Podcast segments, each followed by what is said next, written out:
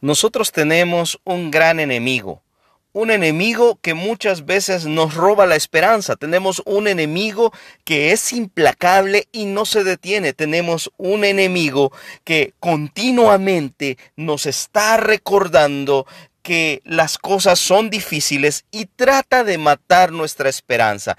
Ese enemigo se llama tiempo. Así es, tú y yo estamos continuamente peleando contra el tiempo.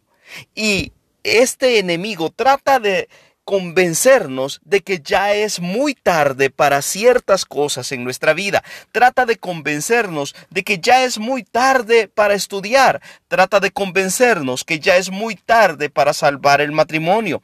Trata de convencernos de que ya es muy tarde para prosperar económicamente, ya es muy tarde para que nuestro negocio crezca, ya es muy tarde para casarnos, ya es muy tarde para tener hijos y vive atormentándonos con su TikTok, TikTok, TikTok, hasta que nos roba la esperanza. Pero, ¿sabes qué? Jesús dice que para el que cree, todas las cosas le son posibles.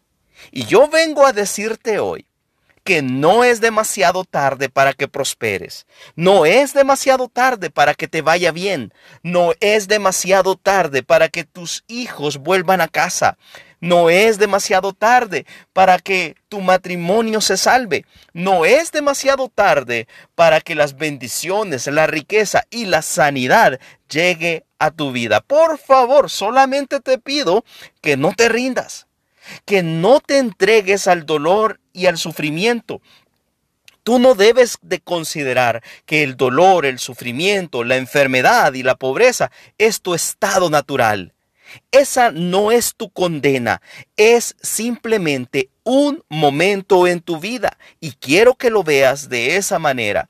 La enfermedad, la escasez, la tristeza, el enojo, el pleito, todas esas cosas solo son momentos que van a pasar. Y así como vinieron las malas noticias a tu vida, también vendrán las buenas y maravillosas noticias que Dios trae a tu vida. Es más, yo creo que cuando termines de escuchar esta grabación, grandes bendiciones empezarán a llegar a tu vida. Tu teléfono sonará con buenas noticias. Pero por favor, no permitas que nadie te convenza de que ya es demasiado tarde. No pierdas la esperanza. No pierdas la fe.